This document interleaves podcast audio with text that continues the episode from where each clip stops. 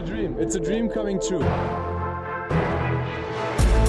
NBA mit deutscher Brille. Von und mit dem einzig wahren Philly Fiddler. Boston, we have a problem. Und zwar heißt das Problem genau genommen Tyler Hero. Der Rookie der Miami Heat hat eine Career Night und schießt Boston mit seinen 37 Punkten ab. Die Heat gewinnen Spiel 4 und sind noch einen Sieg von den Finals entfernt. Das wird ganz schön schwer für Boston aufzuholen. Sie müssen also die letzten drei Spiele gewinnen, um noch in die Finals einzuziehen. Die Heat also mit einem Bein im Finale und wie es dazu gekommen ist, damit befasst sich diese Episode NBA mit deutscher Brille. News gibt es heute keine, also geht es rein um die Geschehnisse und rund um die Geschehnisse dieses Spiels. Dieses Spiel heute stand auch in einem besonderen Licht. Es wurde begleitet von mehreren Geschichten drumherum. Fangen wir mit dem Positiven an und den Erfreulichen dieser Welt. Gordon Hayward ist Vater geworden. Sein Sohn Gordon Theodore ist auf die Welt gekommen, nachdem er schon drei Töchter hatte. Wird er zukünftig auch das Vergnügen mit einem Sohn haben. Er wird seinen Jungen wohl GT nennen und seine Frau verkündete, dass sie ihn wohl Sio nennen wird. Wie auch immer. Ich freue mich für Gordon. Er war wohl via FaceTime dabei. Eine Erfahrung, der ich diesen März selber zuteil wurde. Es ist das Schönste, selber dabei zu sein, aber durch die Technik heute ist man dann doch auch irgendwie dabei, selbst wenn es nur über Video ist. Also Gordon, wir haben jetzt was gemeinsam, mein Guter. Ich habe meinen Sohn auch das erste Mal über das Handy gesehen. Frisch geboren. In den USA stand dieses Spiel aber eigentlich im Schatten einer ganz anderen Entscheidung. Und zwar geht es um den Fall Breonna Taylor, der ja auch immer wieder durch die NBA-Spieler thematisiert wurde. Ihr habt es bestimmt mitbekommen. Breonna Taylor ist vor knapp sechs Monaten durch eine Polizeikugel ums Leben gekommen. Es ist ein Fall, für den viele NBA-Spieler und auch weitere Personen des öffentlichen Lebens, wie zum Beispiel Oprah Winfrey, Gerechtigkeit eingefordert haben. Und die Jury hat gestern Nacht entschieden,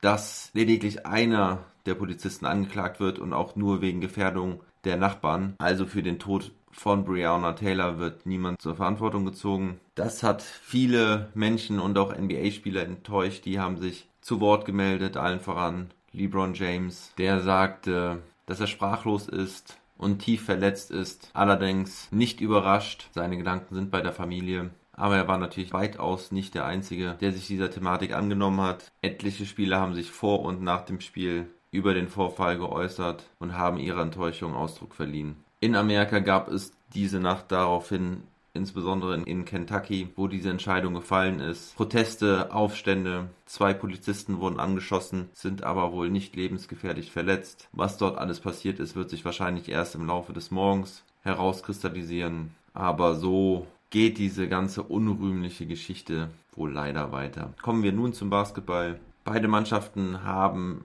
mit derselben Startformation angefangen. Im Lager der Celtics gibt es einen Ausfall zu beklagen.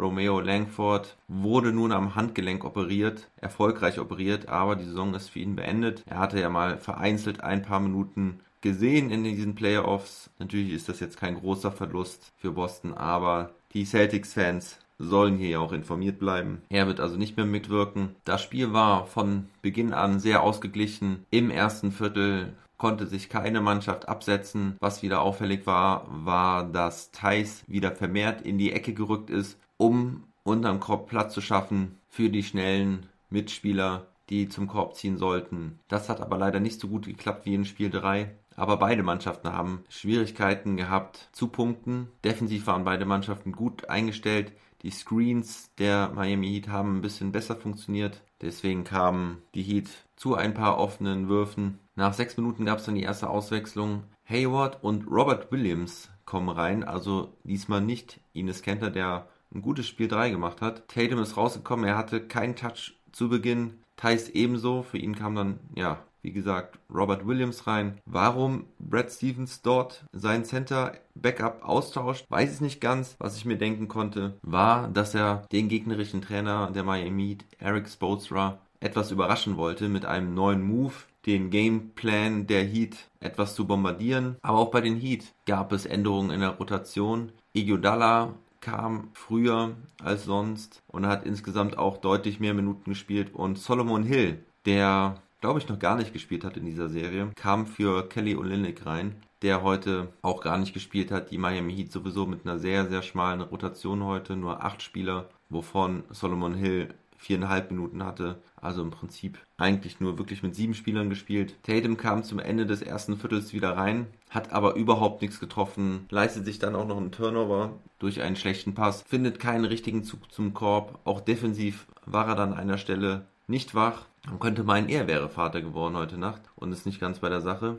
Nach einem ausgeglichenen ersten Viertel kommt dann Thais mit 10 Minuten zu spielen im zweiten Viertel wieder rein und sollte auch bis Ende des Viertels spielen. Er hatte sich zu diesem Zeitpunkt auch noch kein Foul geleistet, um auch das vorwegzunehmen. Daniel Theiss heute mal ohne Foul Trouble. Das war mal erfreulich, dass man ihn nicht runternehmen musste, weil er zu viele Fouls auf dem Konto hatte. Dann kann sich Tatum wenigstens mit einem schönen LU-Pass auf unseren Mann Daniel Theiss auszeichnen. Daniel Theiss kam da zum Pick, merkt aber, dass die Gegenspieler die Verteidigung switchen. Er also gegen den kleineren Gegenspieler agieren konnte und somit zieht er direkt zum Korb. Tatum spielt ihn den Ball hoch an und Thais dankt ihn rein. Schönes Ding. Die Miami Heat stellen auf eine sehr kleine Aufstellung um. Thais kann es nutzen, offensiv rebound und dann spielt er den Ball weit raus auf Marcus Smart, der den Dreier trifft. Also schöne Vorlage hier von Daniel Thais. Ja, es war ein konstant enges Spiel. Die maximale Führung von fünf Punkten bis Ende des zweiten Viertels. Dann kann sich Miami mal mit acht Punkten absetzen. Höchste Führung in der Serie überhaupt für die Miami Heat. Die letzten Punkte sollte aber Jalen Brown machen, so dass es zur Halbzeit 44 zu 50 steht. Jason Tatum hat immer noch keine Punkte, aber drei Turnover dafür. Es wurde schon spekuliert, ob er verletzt ist. In der Halbzeit wurde Brad Stevens gefragt. Er sagte ganz klar nein. Ihm wurde zumindest nichts gesagt, aber das war wirklich schon ungewöhnlich schwach von Jason Tatum. Immerhin hat er sieben Rebounds und drei Assists sowie zwei Blocks geleistet. Beide Mannschaften trafen aber insgesamt sowieso nur um die 40 Prozent. Bei beiden hatte der offensive Matchplan offensichtlich nicht funktioniert. Im dritten Viertel versucht Tatum weiter verzweifelt zu punkten. Der Ball springt raus, aber Thais ist da und legt ihn rein. Das waren über drei Minuten lang die einzigen Punkte für die Boston Celtics. Dann kriegt Daniel Thais nochmal einen einfachen Layup, nachdem Smart zum Korb gezogen ist und den Ball abgelegt hat auf ihn. Und dann gibt es endlich die ersten Punkte von Jason Tatum. Ein offener Dreier nach einem schnellen Angriff. Das war sein achter Versuch, Mitte des dritten Viertels. Und manchmal braucht es nur einen erfolgreichen Korb, eine Initialzündung und dann läuft es. Denn auch sein nächster Dreier sitzt dann. Endlich ist er da. Ihn brauchen die Celtics, um erfolgreich zu sein.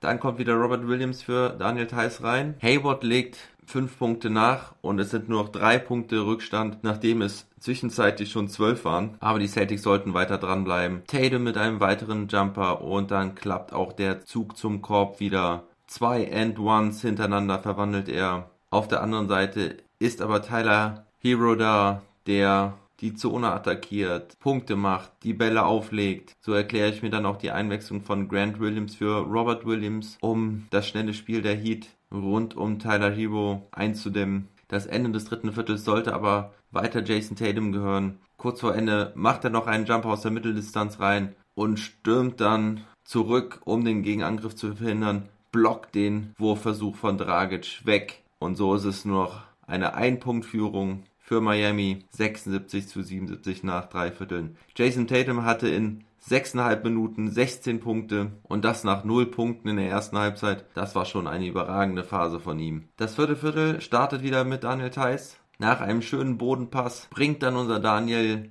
die erste Führung seit Anfang des zweiten Viertels sein vierter Korberfolg ohne Fehlwurf bislang. 85 zu 84. Timeout Miami. Nach einem Korberfolg von Adebayo leitet Thais dann aber auch ein kleines Turnover-Festival der Celtics ein. Da spielt er einen Pass quer, den Butler abfängt. Es folgen zwei weitere Turnover von Smart. Tyler Hero fängt nun an, das Spiel komplett zu übernehmen, macht weitere fünf Punkte und es steht wieder 85 zu 91 bei noch 6,5 Minuten zu spielen. Celtics stellen wieder auf Smallball um. Erst kommt Gordon Hayward für Daniel Theiss rein, bis Brad Stevens dann merkt, dass die Miami Heat den größten Nachteil von Kemba Walker ausnutzen. In der Situation zuvor musste Walker nämlich auf Adebayo switchen. Und Adebayo konnte die einfachen Punkte machen unter dem Korb. Deswegen kommt dann Daniel Theiss für Kemba Walker rein, also Defensive Lineup. Funktioniert erst auch, aber gegen einen langen Dreier aus dem Dribbling kannst du nicht viel machen.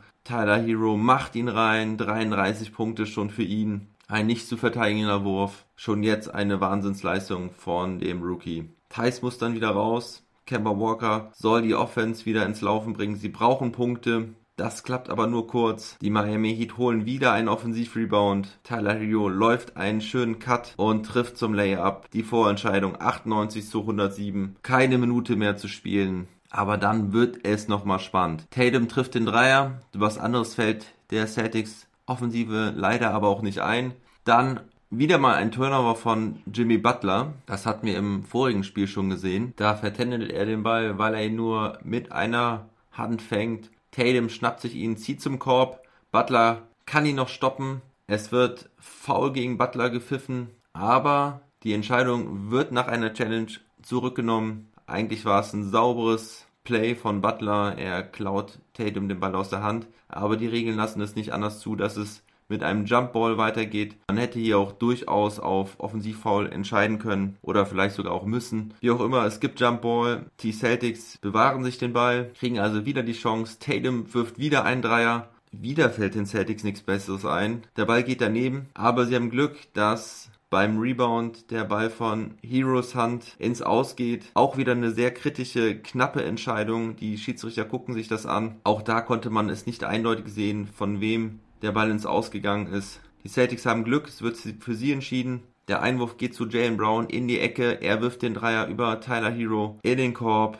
Und dann waren es auf einmal wieder nur noch drei Punkte. 16 Sekunden zu spielen. Miami hat also den Ball, bringt ihn zu Tyler Hero, der Rookie, jüngster Spieler in den Conference Finals, eiskalt, macht beide Freiwürfe, nachdem er gefoult wird. Die Celtics geben aber immer noch nicht auf. Kepper Walker wird beim Dreier gefoult. Auch das hätte man definitiv als normales Foul pfeifen können oder auch gar nicht pfeifen müssen, denn Jimmy Butler hatte da die Hand wieder am Ball. Nun ja, aber Kemmer ist es egal. Er macht die drei Freiwürfe rein. Damit war der Vorsprung noch bei zwei Punkten. Der Einwurf geht dann zu Butler. Sie kriegen den Ball an den Mann. Und die Heat zeigen weiterhin, wie klatsch sie sind. Er macht beide Freiwürfe rein. Vorne machen die Celtics dann nochmal die Punkte durch einen Tip-In von Gordon Hayward. Da hatte vorher auch Thais noch seine Finger im Spiel. Er hatte als erstes versucht, den Ball reinzutippen. Der folgende Einwurf geht dann wieder zu Butler, der dann den ersten verwirft, aber mit 1,1 Sekunden können die Celtics dann keinen Wurf mehr abfeuern. Sie waren dann noch drei Punkte hinten. Butler hätte den Freiwurf eigentlich auch einfach verwerfen können. Ich glaube, das wäre die sichere Variante gewesen. So macht er ihn. Drei Punkte Vorsprung. Thais wirft den Ball nach vorne.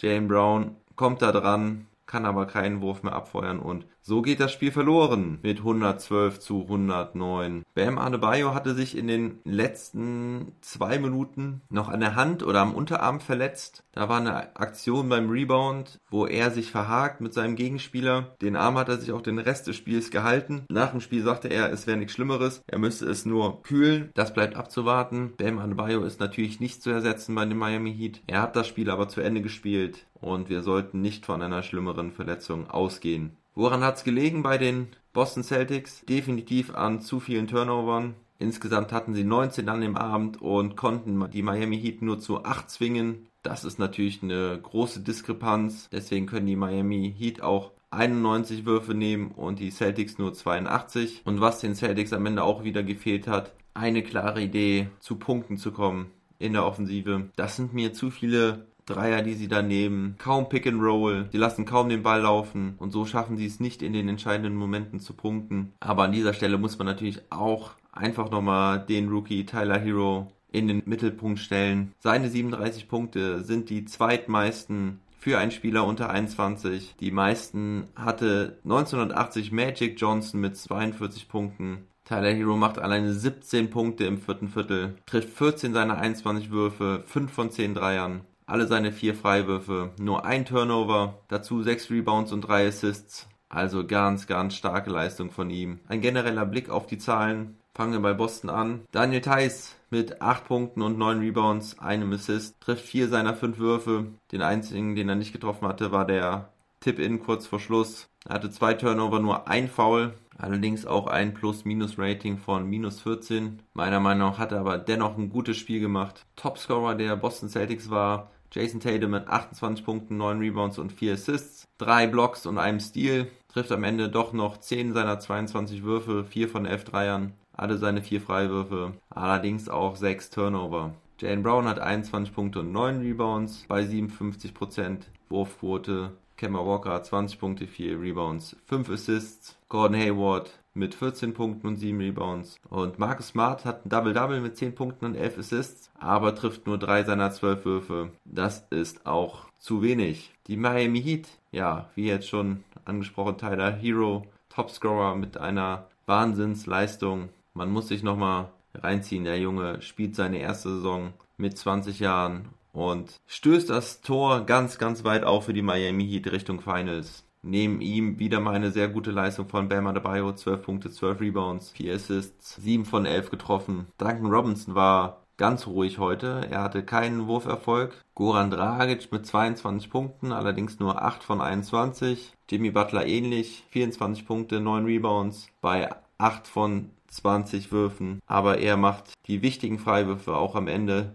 wieder mal rein. Ja, und das reicht den Miami Heat, um dieses Spiel 4 zu gewinnen. Jetzt müssen die Celtics sich also was einfallen lassen, um die verbleibenden drei Matchbälle der Miami Heat abzuwehren. Ich glaube ehrlich gesagt leider nicht mehr dran. Bin vielleicht auch einfach betrübt durch dieses Spiel. Aber wenn man sieht, wie abgezockt die Heat da spielen, wie cool sie ihre Freiwürfe am Ende reinmachen und dass sie klatsch sind, das habe ich mit meinem Experten Age auch schon vor vielen Wochen festgestellt. Sie haben über die Saison einen wahnsinnig guten Overtime-Rekord von 8 zu 1, haben also von 9 Overtime-Spielen 8 gewonnen und sie haben einfach eine geile Mischung aus richtigen Typen in der Mannschaft. Das wird schwer. Jetzt heißt es erstmal auf Spiel 5 konzentrieren, den ersten Matchball abwehren und dann muss man weiterschauen. Von Spiel zu Spiel gucken, wie es so schön heißt. Dafür muss eigentlich das Phrasenschwein gefüttert werden. Aber ich habe hier leider gerade kein Geld liegen. Das muss ich nachholen. Erinnert mich dran. Ja, heute Abend empfange ich mal wieder Knack Attack bei mir im Studio. Wir werden die Serie noch ein bisschen genauer beleuchten. Anschließend werde ich mir das Spiel Lakers gegen